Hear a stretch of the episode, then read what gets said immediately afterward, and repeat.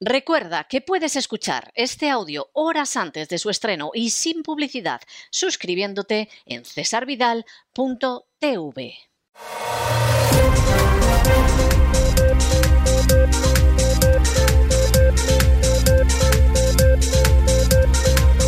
Las noticias del día. Estamos de regreso y estamos de regreso después de ese editorial que hemos dedicado al Día de la Mujer Trabajadora. Editorial que nos parecía obligado y sobre todo en estos tiempos de manipulación de ideología de género impuesta a martillazos y de gasto público salvaje para cosas que no solo son estériles, sino dañinas. Me río yo de los peces de colores y de las feministas y de las feminazis, que dirían alguno, y de las que viven del cuento de la mujer, después de haber visto a mujeres verdaderamente trabajadoras en mi casa durante toda mi infancia y mi adolescencia y en otras muchísimas casas. Mujeres que se entregaban hasta el final para sacar adelante a sus hijos y para sacar adelante a sus maridos y a sus familias. Mujeres que en muchas ocasiones trabajaban en casa, desde luego de manera remunerada a veces y otras no, pero desde luego no estaban con la historia de que si la conciliación y cosas parecidas. ¿Cuántas mujeres no se dedicaban a aviar la ropa de sus hijos, de sus maridos e incluso de vecinos para sacarse un poquito más? ¿Cuántas no llegaron a criar chinchillas o a plantar en la bañera champiñones o a llevar a cabo tareas en momentos por ahí perdidos para poder equilibrar presupuestos? Y desde luego nunca estaban con historias de que si la conciliación, que si el abismo que existía, la brecha salarial, que si el techo de cristal o cosas parecidas.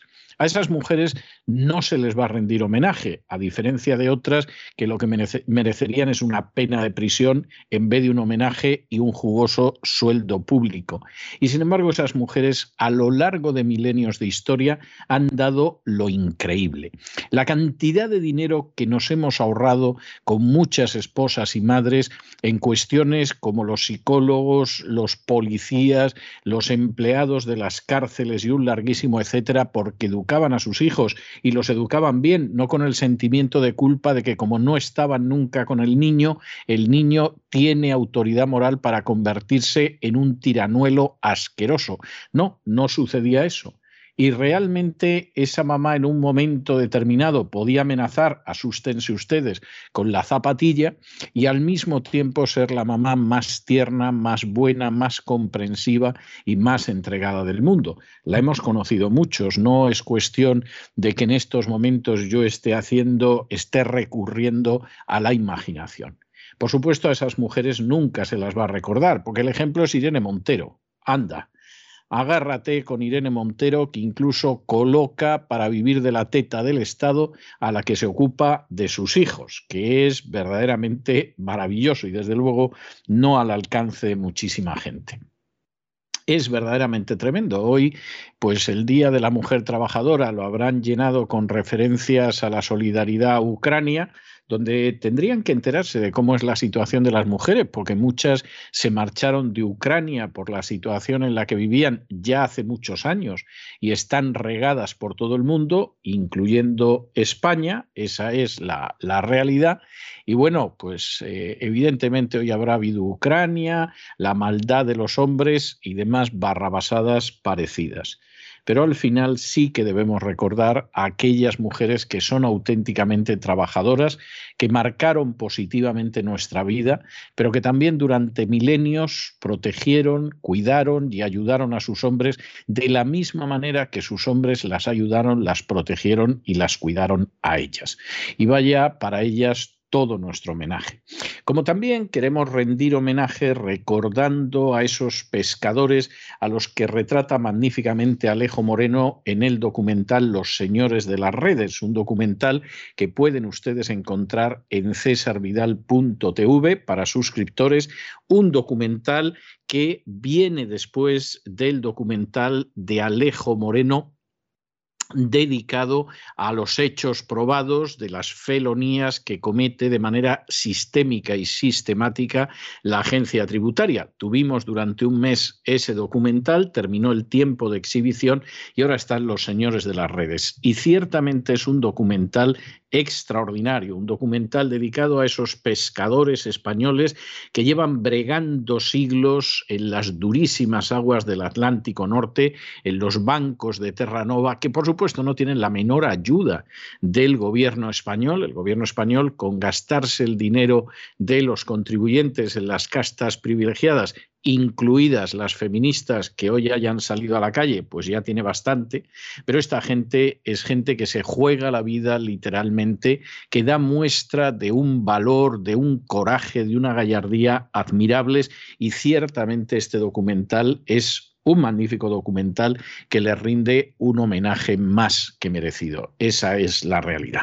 Y en fin, ya que estamos en esta situación, entramos, por supuesto, en nuestro boletín de noticias y lo hacemos empezando por España hoy, Día de la Mujer, eh, trabajadora. Eh, ha ido tirándose esto de trabajadora y hablando solo de Día de la Mujer en los ultimísimos años y con unos datos que son tremendos. Dos terceras partes de las mujeres en España consideran que el trabajo de Irene Montero al frente del Ministerio de Igualdad pues es bastante prescindible y bastante desastroso. Dos terceras partes se dice pronto.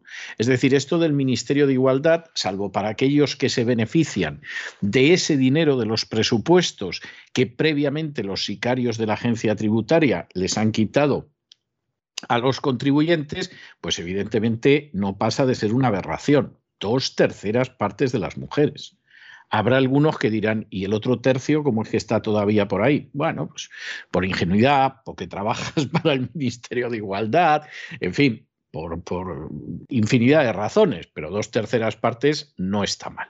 Y por cierto, por cierto, el Ministerio de Igualdad acaba de aprobar 20.319 millones de gasto, se dice pronto, ¿eh? 20.319 millones de gasto en euros. Es decir, aquí estaríamos hablando, pues miren ustedes, de 22, 23 mil millones de dólares para un plan estratégico de igualdad. Esto es una animalada. Para que ustedes hagan una idea, el supuesto plan estratégico de igualdad, que es una colosal payasada, sin querer ofender a los payasos, que de todo claro, es el doble del presupuesto de defensa. Y digo yo, si es el doble del presupuesto de defensa, ¿por qué no envían a las feministas a Ucrania? ¿Eh? En vez de, eh, o sea, ya con la cosa como está, hombre, no manden ustedes petróleo y lanzagranadas y todo eso a Ucrania. Organicen ustedes unas brigadas de feministas que vayan por la paz, claro está, como ha dicho la ministra Irene Montero, y entonces van allá y, en fin, se dedican a predicar el evangelio de la paz feminista y tal, y a ver qué pasa. ¿Por qué tenemos que tener gente ahora mismo en Letonia, en Rumanía, que es algo que ni nos va ni nos viene? Que vayan las feministas. No digo que vayan los militares, porque es que los militares tienen un presupuesto que es la mitad de solo el plan estratégico de igualdad pero sería lo lógico para sacarle a esto algún beneficio real, ¿no? Es, es, lo menos que tendría que haber en este sentido, ¿no? Vamos, digo yo.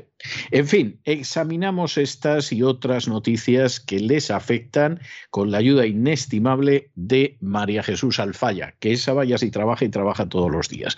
María Jesús, muy buenas noches. Muy buenas noches, César. Muy buenas noches a todos los oyentes de La Voz. Feliz Día Internacional de la Mujer a todas esas mujeres valientes, luchadoras y de buen corazón, a esas mujeres justas. Es un deber luchar por la igualdad, pero la igualdad de todos, de mujeres, hombres, niños, no nacidos, ancianos. No por defender los derechos de uno hay que pisotear los de otros, ¿no creen? Y antes de comenzar con las noticias, recordarles que los suscriptores de www.cesarvidal.tv pueden disfrutar de un documental excepcional dirigido por Alejo Moreno. Se titula Los Señores de las Redes. Un impresionante documental sobre los pescadores, la vida de estos que faenan en los duros caladeros de Terranova. Y hoy se celebra el Día Internacional de la Mujer y, como saben, la ministra de Igualdad, la comunista Irene Montero, se ha autoproclamado defensora de los derechos de las mujeres, pero la mayoría de las mujeres no nos identificamos con el feminismo que ésta defiende, ya que Irene Montero no es más que la defensora de un feminismo radical que pretende pasar por encima de otros derechos fundamentales, como por ejemplo el de los no nacidos, pregonando nosotras parimos, nosotras decidimos, o trata de imponer un feminacismo que pretende pasar por encima de los derechos de los hombres, que son padres, por ejemplo. Estos son solo algunos de los ejemplos de su concepción totalitaria del feminismo. Irene Montero es la misma que invitaba a los españoles a sumarse a la manifestación del 8M en el año 2019, ocultando, igual que hizo todo el gobierno, la gravedad y el alto contagio del virus del COVID-19 virus que recorría nuestro país, aunque el nefasto jefe de las alertas sanitarias el que nos tenía que proteger a todos, dijera que solo tendríamos uno o dos casos. Pues la ex del también conocido como Coletas anunciaba hace unos días también que la celebración del 8M cabía también la condena a la guerra. Como ven, todo vale, posicionándose, claro está, al lado de Ucrania. Irene Montero, es la misma, repudiada por los colectivos LGTBI, quienes no se sienten representados por ella es la misma que ha logrado con sus políticas dividir a estos colectivos más que nunca. Criticada por la ley trans, por estos organismos y también por la ideología de género que pregona, que ha llevado a cuotas y políticas que rozan lo ridículo. Eso sí, si de detraer recursos públicos para su causa personal se trata, todo vale. Millones y millones que salen de las arcas públicas, es decir, del bolsillo, del sudor de todos los ciudadanos. Y aquí les damos la primera noticia a este respecto.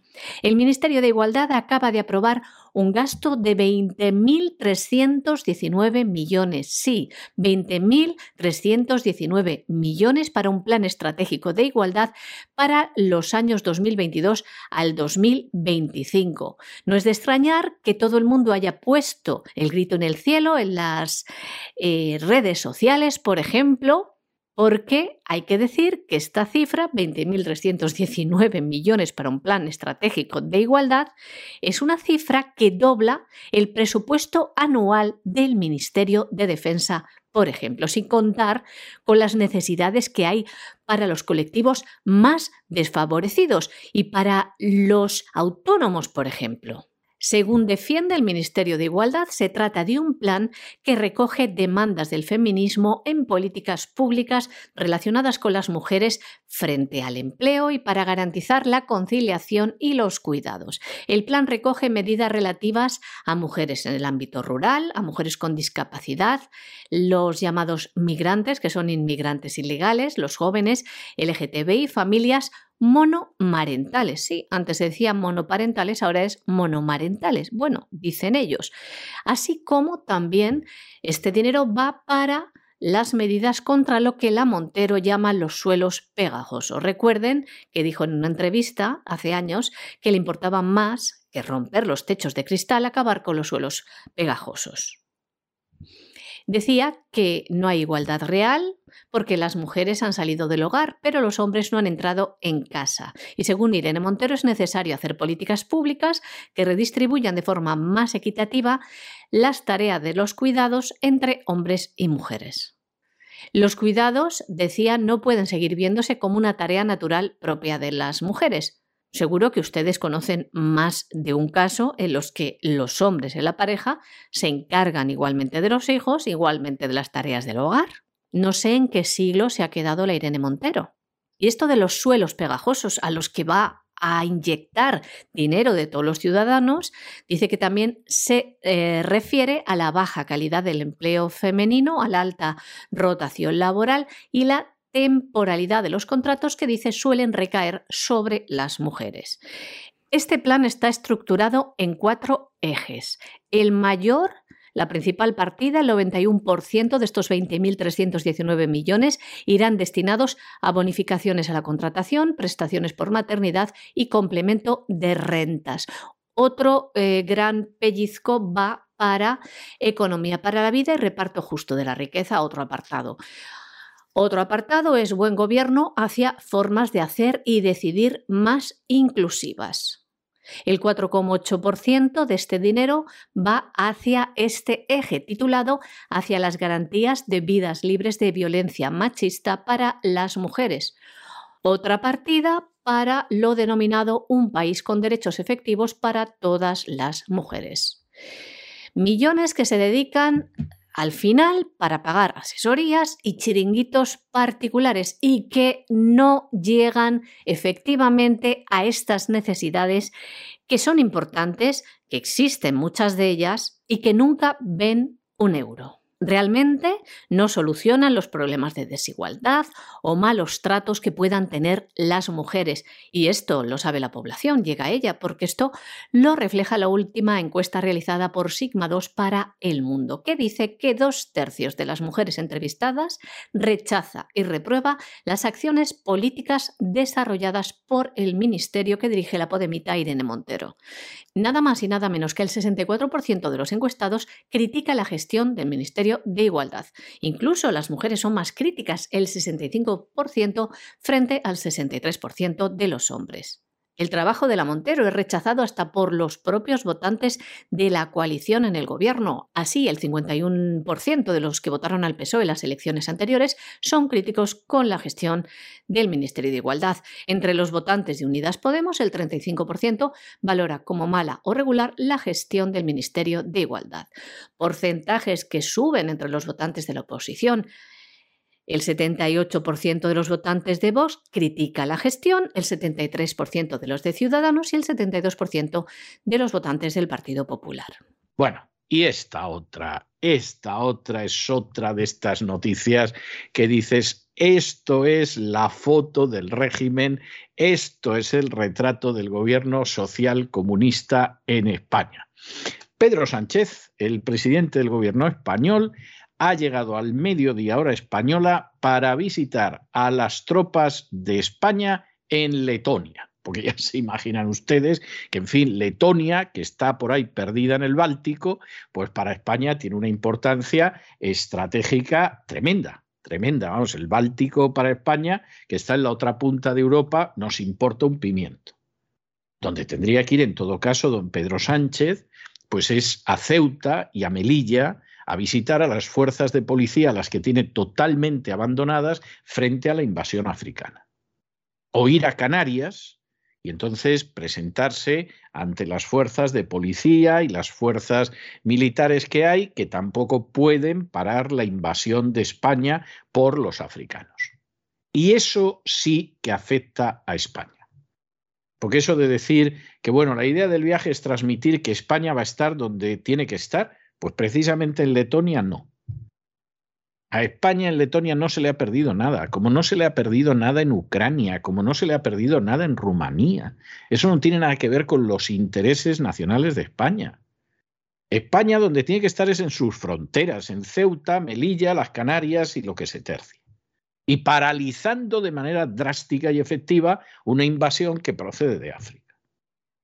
Y no haciendo el indio sin que se ofendan los indios, porque evidentemente puede sonar muy racista, en Letonia, donde se supone que España tiene que estar en Letonia. Esto es algo verdaderamente tremendo y demuestra hasta qué punto España ni de lejos pero ni de lejos es un país que esté llevando a cabo una política exterior que le beneficie. Es una simple marioneta de otras instancias y haciendo precisamente la política exterior que no le viene bien. Le viene bien a los que mueven los hilitos de la marioneta. Es muy triste decirlo, pero es que es evidente. En Letonia es donde España va a dar ejemplo y es donde tiene que estar, en Letonia. Y si no en Rumanía o en Moldavia o en el Mar Negro. Hombre, por amor de Dios, por amor de Dios. Es que, es que esto es algo que dan ganas verdaderamente de romper a llorar. El presidente del gobierno, Pedro Sánchez, ha llegado este mediodía a Letonia para visitar a las tropas españolas que se encuentran en la zona como parte de la misión permanente de la OTAN, que trata también de reforzar la seguridad dada la crisis en Ucrania. También para mostrar el compromiso de España con la Alianza Atlántica, esto es lo que dice el presidente Sánchez. La idea del viaje es transmitir que España va a estar donde tiene que estar. Esto es lo que le decía Sánchez a los periodistas en una charla informal que tuvo lugar durante el vuelo de, ida a Riga. Pedro Sánchez también ha dicho lo siguiente. Hay que dejar claro que se sabe quién es el agresor y quién es el agredido en la guerra de Ucrania y que hay una mayoría social que apoya al Ejecutivo en este sentido. Esto es lo que cree Sánchez. Según ha recordado el presidente, España lleva bastantes años en los países bálticos. También tiene contingentes militares en Lituania y Estonia. Las tropas que se encuentran en la base militar letona de Adafi han sido reforzadas recientemente con la incorporación de 150 efectivos más hasta llegar a los 500. Ese refuerzo que fue anunciado hace una semana y ya se han incorporado de momento 25 de estos 150 efectivos.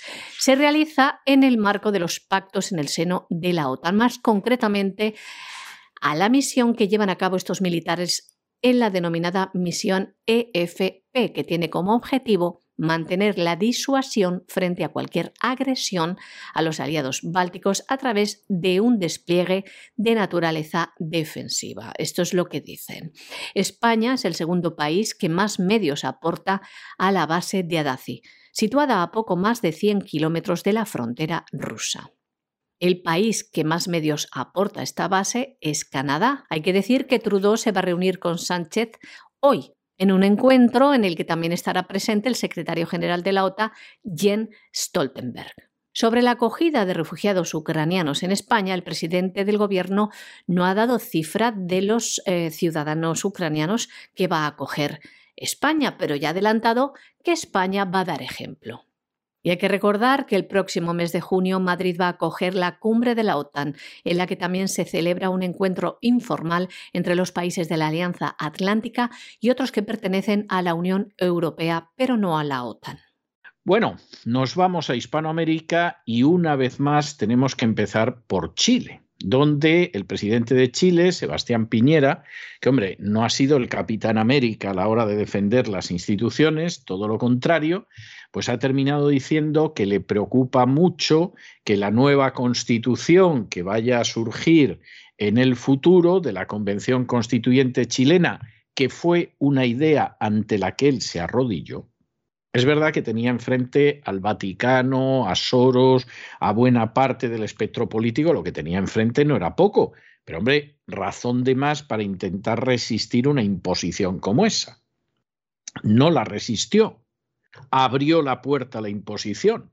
Y ahora de pronto se da cuenta de que bueno, la Constitución puede ser para echarse a temblar, porque se puede cargar las libertades, la unidad nacional, etcétera. No, no, se va a cargar Chile de manera total y absoluta. Y se va a cargar Chile por la sencillísima razón de que es una constitución totalmente globalista. Los que no se enteran dirán que va a ser una constitución como la de Venezuela, que es igual que la de Cuba. No, señor.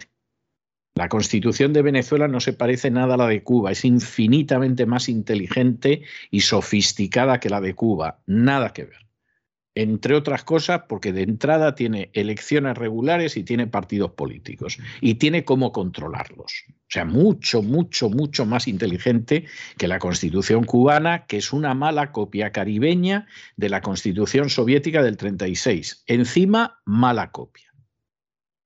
Por el contrario, la de Venezuela está muy bien hecha. Que luego sea perversa es otro cantar, pero no se puede comparar en absoluto. Y la de Chile todavía va un paso más allá porque la de Chile va a ser una constitución absolutamente globalista. Chile se convierte en una colonia, en un protectorado de la agenda globalista, si Dios no lo remedia. O sea, pero así, así de claro.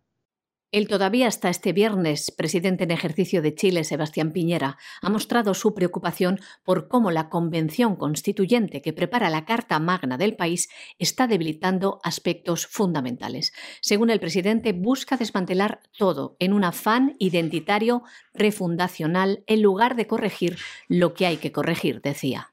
Piñera asegura que debilita las libertades fundamentales de la ciudadanía, especialmente la libertad de expresión, la libertad de conciencia y la libertad de emprender.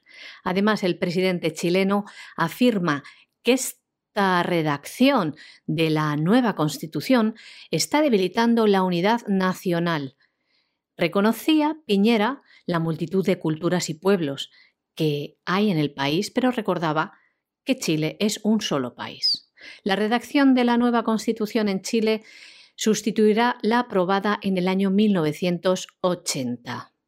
Es lo que trataba de imponer el Frente Globalista con la subversión violenta en las calles contra el gobierno de Sebastián Piñera, que comenzaron en octubre del año 2019 y que, recuerden, se prolongaron durante meses y afectaron tanto a la población como a la economía del país. Bueno, y aquí entramos en el terreno de las clientelas y como entramos en el terreno de las clientelas, pues ya tenemos una de las historias que hay un millón de hondureños que van a tener electricidad gratis. Los hondureños que consuman menos de 150 kilovatios al mes van a recibir un subsidio del gobierno para que les salga gratis la electricidad. Esta fue una de las promesas de Xiomara Castro y Xiomara Castro pues ha decidido que la va a cumplir. Eh, como todo este tipo de cosas, porque, porque esa es eh, la realidad, como todo este tipo de cosas, esto lo va a pagar alguien. ¿Y quién lo va a pagar en Honduras? Las castas privilegiadas, vamos, no conocen ustedes Honduras. O sea, eso no sueñen ustedes que se va a producir. Lo va a pagar la clase media, como en todas partes. Y la clase media hondureña, que es una clase media, pues hombre, muy frágil, que además en los últimos años ha tenido huidas y desbandadas, porque en Honduras cada vez es más fuerte el narcotráfico, porque forma parte de la ruta que va desde América del Sur hacia Estados Unidos, es una ruta de paso, pero el narcotráfico cada vez ha tenido más fuerza en Honduras, pues esa clase media se ha ido debilitando. Es más, en muchos casos es que se ha ido de Honduras. Y lo que queda ahora de clases medias debilitadas le van a pagar la electricidad a los más pobres. No es que nos parezca mal que la electricidad los más pobres tengan acceso a ella, nos parece que tendría que suceder con todo el mundo. Pero claro, si el coste de que esos más pobres tengan electricidad va a ser liquidar todavía más las clases medias, pues como diría un castizo, le va a salir el pan como unas hostias a la gente en Honduras, que es algo muy triste. Honduras es uno de esos países que llegas en algunos momentos y te parece que van a salir adelante y luego llegas un par de años después y dices, pero bueno, ¿qué pasa aquí en este país? O sea, este desastre, ¿a qué se debe? Y, es, es algo muy entristecedor. O sea, según el momento en el que llegues a Honduras, te parece que esta vez sí que las cosas van con un cierto orden, etc. Pero luego vuelves a ir en otra ocasión y sucede todo lo contrario. Y además la situación es una situación tristísima en ese sentido. Es muy triste. Y en estos momentos parece ser que Honduras eh, va a ir avanzando, chapoteando por el pantano de la demagogia y lo pagarán las clases medias y como las clases medias, y esto ya lo contaba Aristóteles, nada más y nada menos que hace más de dos mil años, son las que verdaderamente garantizan la estabilidad y la prosperidad de un país, no las grandes fortunas, ¿eh? ni tampoco la masa de abajo, sino las clases medias, pues golpee usted las clases medias y empujará ese país hacia la miseria. Esa es la tristísima realidad, no hay más vuelta de hoja. La presidenta de Honduras ha cumplido con su promesa electoral, hacer que los más pobres tengan electricidad gratis o los que tienen un bajo consumo al mes paguen menos un subsidio. Pero ¿sobre quién recaerá el pago? Pues parte sobre el gobierno y otro sobre los consumidores que gasten más energía, los que ellos llaman también sectores empresariales y clase alta, quienes evidentemente han rechazado esta iniciativa. Se trata de un gobierno social que critica que durante 12 años a los más pobres se les cortara el servicio de energía eléctrica por falta de pagos. Y ahora va a facilitar Xiomara Castro, la presidenta, energía gratis a más de un millón de hondureños. Hay que decir que los consumidores del servicio eléctrico por 150 kilovatios pagan un promedio de 30 dólares mensuales. Son los que consumen menos, como les decíamos, los que recibirán este subsidio. Hay que decir que pagar 30 dólares mensuales es una inversión importante para familias que sobreviven muchas de ellas con un dólar diario. Bueno, bueno, esta es una noticia buenísima en internacional. Ustedes saben que Josep Burrell, o José Borrell, que era como algunos lo conocíamos hace 40 años, bastante mal ministro socialista, aspirante a dirigir el Partido Socialista, pero tumbado por el, hedor de la corrupción, hedor de la corrupción que le han debido echar perfume, porque nadie se acuerda de aquello, es verdad que hace muchos años, estamos hablando de los años 90, y luego enchufado en Europa, como dicen algunos, bueno, pues ya saben que es eh, una especie de ministro de Asuntos Exteriores de la Unión Europea, aunque él en lo que va, a lo que apunta, es a ver si acaba de presidente del gobierno, de un gobierno de concentración de salvación en España. Y mientras tanto, pues eh, eh, embiste, cornea a Rusia, eh, le da coces a Putin, en fin, está en plan de haber el señorito, el señorito Soros y otros. ahora que no llevo a Soros a España para que conozca a Pedro Sánchez, porque ya Pedro Sánchez habla con él directamente, a ver qué hago. Y una de las últimas ocurrencias de Borrell ha sido decir que el conflicto de Ucrania quien lo podría solucionar sería China. Es decir, mire usted, los europeos somos caca de la vaca, no lo vamos a decir, ¿eh? porque yo además vivo muy bien de un sueldazo que no me gano en Bruselas, pero evidentemente Europa no pinta nada, es más, no sabemos cómo va a salir de toda esta historia Estados Unidos no tiene la menor intención de mediar. Estados Unidos está empujando a Zelensky y diciéndole no aflojes, no aflojes, tú aguanta, tú resiste. En cualquiera de los casos, Zelensky, el dinero de tus sociedades offshore te lo vamos a guardar. O sea, no te preocupes que la fortuna de la corrupción la vas a seguir teniendo, Volodymyr. Y entonces, pues, pues ¿quién va a mediar? Y dice Borrell, pues que medie China, que medie China, porque además China suele hacer el papel de hombre adulto en estas situaciones. Recuerden ustedes cuando en un momento determinado el complejo militar industrial quería empujar a Donald Trump a una guerra con Corea del Norte. Donald Trump no le hacía maldita la gracia, pero tenía que salir en plan eh, vaquero justiciero y al final el papel de adulto, como en todas estas cosas, lo tuvo que hacer China. Y entonces aquí la idea de Borrell, hombre, a ver si median los orientales, que son los únicos que son una potencia que pueden mediar, vaya confesión de impotencia y de inutilidad de la Unión Europea, vaya confesión, entonces a ver si intervienen y esto vemos cómo va. Y entonces, pues aparece el ministro de Asuntos Exteriores de China, que es un señor que se llama Wang Yi, y entonces Wang Yi pues dice que ellos ya están mediando o sea, no, no se preocupe usted, Burrell, que nosotros ya estamos mediando en esto y bueno, pues ya estamos en las negociaciones y todo lo que podemos aportar, pues lo, lo podemos aportar. Eso sí, que quede claro, porque ya lo ha dicho China, que nosotros no vamos a condenar a Rusia, que esto no lo calificamos de invasión y que además las sanciones contra Rusia las consideramos ilegales. ¿Eh? Podemos mediar, pero esto que quede claro.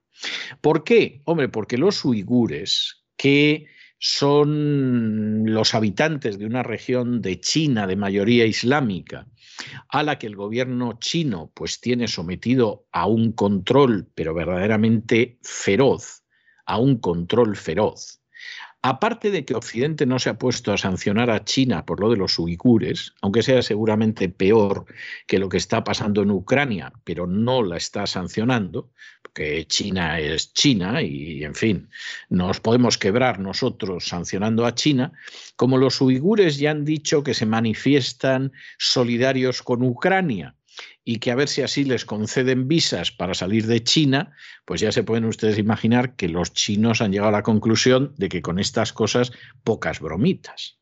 ¿eh? No vengamos con tonterías aquí de la solidaridad de Ucrania, que nosotros por ahí no vamos a ir ni locos. Y, por supuesto, eh, nosotros ya intervenimos, eh, estamos interviniendo en esto, de modo que Borrell te puedes meter la lengua en el lugar más oscuro del cuerpo que tengas, porque nosotros ya estamos en esto. Y vamos a mandar ayuda humanitaria y todo lo demás, pero eh, aquí realmente nosotros somos socios estratégicos de Rusia y si piensan ustedes que con toda su propaganda y toda su verborrea nos vamos a salir de los intereses nacionales, están equivocados. ¿eh? Eso lo puede hacer Pedro Sánchez. ¿Eh? O lo puede hacer pues, cualquier presidente europeo, que de pronto decida que su país tiene que estar en Letonia, pongo por caso. Pero los chinos defienden sus intereses nacionales y no tienen un Wall Street que marca la política que hay que seguir, aunque sea en contra de los intereses nacionales, ni tienen tampoco un complejo industrial militar que marca la política china. No, no, es al revés es el gobierno chino el que decide todo eso. Y efectivamente lo que les importa son los intereses nacionales, no los intereses de determinadas oligarquías. Y por eso nos están adelantando de una manera que verdaderamente da pavor, pavor. El ministro de Exteriores de China, Wang Yi, ante las peticiones de mediación en el conflicto, ha asegurado que China ya actúa como mediador entre Rusia y Ucrania, el fin, que acabe la guerra. China asegura que recomendó a Vladimir Putin, el mismo día de la operación rusa en Ucrania, que dialogaran porque le decía que cuanto mayores son las divergencias, mayor es la necesidad de negociar. Y de hecho, Wang Yi apuntaba a que gracias a su mediación ya se han producido dos rondas de negociaciones y esperan progresos en una tercera ronda. Fue Josep Borrell, jefe de la diplomacia de la Unión Europea, quien apuntaba que el único mediador posible era China, ya que Estados Unidos no podía serlo y la Unión Europea tampoco. Es evidente porque se han posicionado muy claramente. China ha adoptado en el conflicto lo que algunos expertos han descrito como una neutralidad escorada. China es prudente, pero sabemos que Moscú es un socio estratégico. Sin ir más lejos, el pasado 4 de febrero se reunieron Vladimir Putin y Xi Jinping y firmaron una declaración en la que aseguraban que la cooperación bilateral no tiene límites entre ellos. El gobierno chino no ha condenado el asalto ruso, que evita calificar de invasión, y ha descrito, por otro lado, como ilegales las sanciones que Occidente ha impuesto contra el gobierno ruso. El ministro de Exteriores de China ha asegurado que la colaboración entre los dos países es sólida como una roca y que las perspectivas de colaboración futura son inmensas. El conflicto en Ucrania, decía, no afecta a esta relación y lo hacía del siguiente modo. Les leemos. No importa lo siniestra que sea la situación internacional, tanto China como Rusia mantendrán su determinación estratégica y seguirán avanzando su asociación estratégica exhaustiva de coordinación en la nueva era. Y añadía, China y Rusia son socios estratégicos muy importantes el uno para el otro y su asociación contribuye a la paz y a la estabilidad del mundo. En cuanto al conflicto en Ucrania, Wang Jin aseguraba que la Cruz Roja China va a enviar ayuda humanitaria a Ucrania tan pronto como le sea posible. Y como no podía ser menos, pues efectivamente ha aparecido lo que en algún caso ya dejamos comentado, y que, pues, eh, por mucho que se empeñen en intentar ocultarlo, pues tiene que trascender. Y es que Estados Unidos contaba con laboratorios de armamento biológico en suelo ucraniano. Esto era tan claro que aparecía incluso en la página web de la Embajada de Estados Unidos en Kiev, que ahora los cursis les he dado por llamarla Kiev, hay que ser tontos. Esto es como los cursis que hablan en español y dicen Girona. Igual, igual. El mismo tipo de tonto, de estúpido y de cursi. Y entonces, en la embajada en Ucrania, en Kiev, que fue la primera capital de Rusia y ahora es capital de Ucrania, para que vean ustedes la vinculación histórica, pues la embajada americana tenía esa referencia dentro de la página web y empezó a borrarla la semana pasada El problema es que, claro, ya había multitud de pantallazos al respecto. ¿Y qué sucede? Pues hombre, que en su avance el ejército ruso ha ido encontrando documentación, por mucho que estén quemando archivos, y resulta que en esos laboratorios de Estados Unidos en suelo ucraniano, pues se cultivaban plantas tan bonitas y aromáticas como la peste, el antrax, el cólera, etcétera, etcétera, etcétera. Claro, esta es otra de las cosas que unido al armamento nuclear, pues era como para que Rusia estuviera tranquila. O sea, es de estas cosas y no nos vamos a engañar.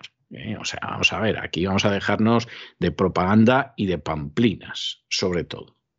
Si en territorio mexicano los rusos, digo territorio mexicano, como podría decir Puerto Rico o pudiera decir Cuba, los rusos hubieran tenido laboratorios de armamento bioquímico o estuvieran pensando en poner bombas nucleares, Estados Unidos hubiera entrado, pero bueno, mucho más rápido, de manera mucho más contundente y nada de baza diplomática ni cosa parecida. O sea, o desarma usted eso o le atizo. Y el que crea que no, que se acuerde de lo que fue la crisis de los misiles en el año 61. ¿eh? Luego pueden ustedes contar lo que quieran, creerse la propaganda, en fin ya queda al arbitrio de cada uno y no vamos a ser nosotros los que les digamos cómo se tienen que comportar. Pero esta es otra de las historias de la supuestamente víctima ucraniana. La víctima ucraniana es de cuidado. Y la población de Ucrania está huyendo de manera mayoritaria y se está marchando como se marcha, porque ya de Ucrania, bajo los nacionalistas ucranianos, se ha ido la mitad de la población en los últimos años. Que no nos lo cuenten y nos hablen sobre todo de la gente que se va de Venezuela o de la gente que se va de Cuba es otro cantar. Pero Ucrania está en una situación de éxodo desde los años 90 y se ha ido la tercera parte de su población y no se han ido porque sí. Y ahora mismo han visto la oportunidad maravillosa. Todo el mundo se está solidarizando con Ucrania, pues ahora cogemos y nos vamos todos de Ucrania. La sorpresa te la llevas cuando de pronto cuando llega esta gente hasta la frontera, porque son ucranianos que se exilian supuestamente ante la amenaza rusa, en muchos casos, en vez de ver gente de ojos claros y piel blanca, te encuentras gente que son africanos o de Medio Oriente y que, oye, con eso de que a los refugiados ucranianos nos dejan pasar, pues nos metemos en la fila y ala, hasta Polonia y hasta donde sea en algún caso los polacos son reticentes, son polacos pero no son idiotas, a pesar de los chistes que puedan circular al respecto. Y evidentemente ven a alguien oscuro y este, este va a ser ucraniano. Y ya se están produciendo algunos episodios verdaderamente notables. ¿eh? Pero claro, lo que había en Ucrania, esto va a ser muy difícil, muy difícil ocultarlo por mucho tiempo. Entre otras cosas porque al final pues hay medios occidentales que cuentan la verdad, que no están por repetir propaganda, etcétera, y entonces aunque el discurso mayoritario vaya en cierta dirección, eso dura un tiempo, no se puede mantener indefinidamente. Y sobre todo cuando acabe esta guerra, pues se acabó el mantenerlo indefinidamente. Aquí habrá hecho fortuna los que vayan a hacer fortuna, habrá salido mal la gente de a pie, como sucede siempre. Habrá otros que a lo mejor se exilian, pero eso sí, tienen un fortunón fuera del país, ¿eh? se pueden ir a vivir a Londres perfectamente, y habrá otra gente que habrá recibido publicidad institucional. Es decir, aquí los resultados van a ser diversos. Los fabricantes de armas están haciendo el agosto, y las empresas energéticas de Estados Unidos están que no se lo creen. Y al final esto acabará y cuando acabe, entonces poco a poco empezará a salir todo. Que por cierto van a ver ustedes que coincide con lo que ya les contamos desde hace muchísimo tiempo. No hemos empezado a hablar de esto ahora. Y entonces va a ser entretenido. Pero claro, como en ese momento ya es posible que nos encontremos en la siguiente fase, que puede ser la crisis económica, la llegada de los extraterrestres, el meteorito o otra epidemia, pues bueno, ya lo que vaya saliendo seguramente no causará el impacto que si saliera ahora. Nosotros, de todas formas, seguimos informando de manera sólida, documentada e insumisa nada dispuesto a someterse a los intereses de determinados grupos que utilizan este mundo como si fuera la alfombra en la que se limpian los pies. El ministro de Defensa de Rusia ha denunciado que tras la operación militar en Donbass han localizado laboratorios donde se desarrollan armas biológicas. Igor Konashenkov afirma que han encontrado documentación y activos que confirman la experimentación con patógenos altamente peligrosos, como la peste, como el anthrax, como la tularemia, como el cólera y también otras enfermedades mortales. Estos documentos están siendo analizados por expertos en fuerzas de defensa radiológica, química y biológica.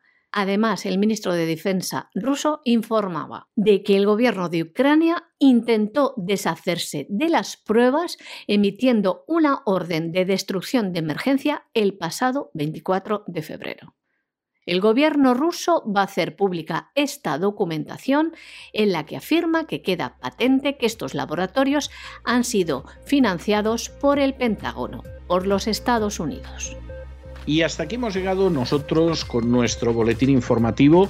María Jesús, muchas gracias, muy buenas noches. Muy buenas noches, César. Un abrazo especial para las mujeres que escuchan La Voz. Feliz día. Pero no se vayan ustedes, no se vayan porque ya saben que todos los martes tenemos un programa doble y sesión continua de economía de manera que va a venir inmediatamente don Lorenzo Ramírez por aquí con su despegamos y le vamos a dar un repaso a la economía nacional e internacional, pero luego llega don Roberto Centeno con la economía que se fue. Y como siempre nos contará cosas de esas que parten las piedras y si no al tiempo. De manera que no se vayan, que regresamos enseguida.